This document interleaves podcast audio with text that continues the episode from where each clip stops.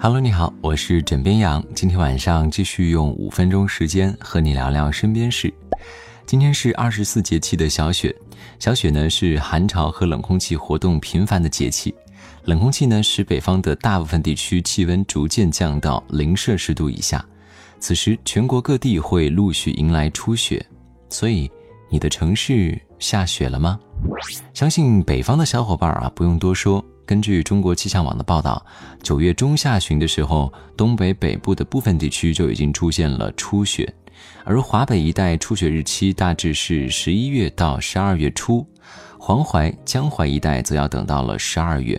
像江南南部、华南北部初雪日期是在一月至二月，再往南到华南南部或海南，嗯，雪基本上就看不到了。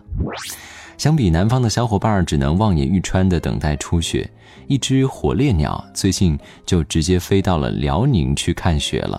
近日，辽宁锦州志愿者在寻获中发现了一只火烈鸟，这此前在东北从未有过，是冬季全球纬度最高的一次观察记录。志愿者表示，火烈鸟智商不高，可能是离群之后迷路了。而等到二十一号，志愿者再次发现了这只火烈鸟。它或许将在东北越冬了。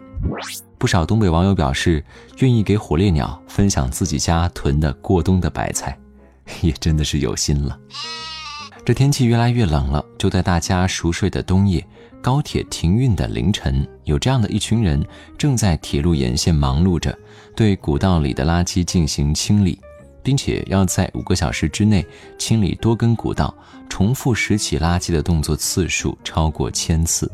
等到工作完成之后，每个人手里的垃圾袋重量达到了三到五公斤，而这些垃圾里面绝大部分都是烟头和槟榔渣，而烟头的数量则高达近万根。在这里，枕边羊要呼吁大家不要随地乱扔垃圾，为清洁工们省一份力吧。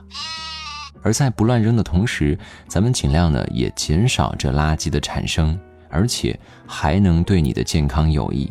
是的，接下来呢这条新闻就是关于吸烟的你。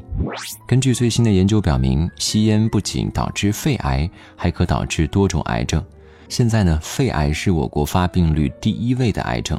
二零一五年，我国肺癌发生约七十三万，其中百分之四十二点七归因于吸烟。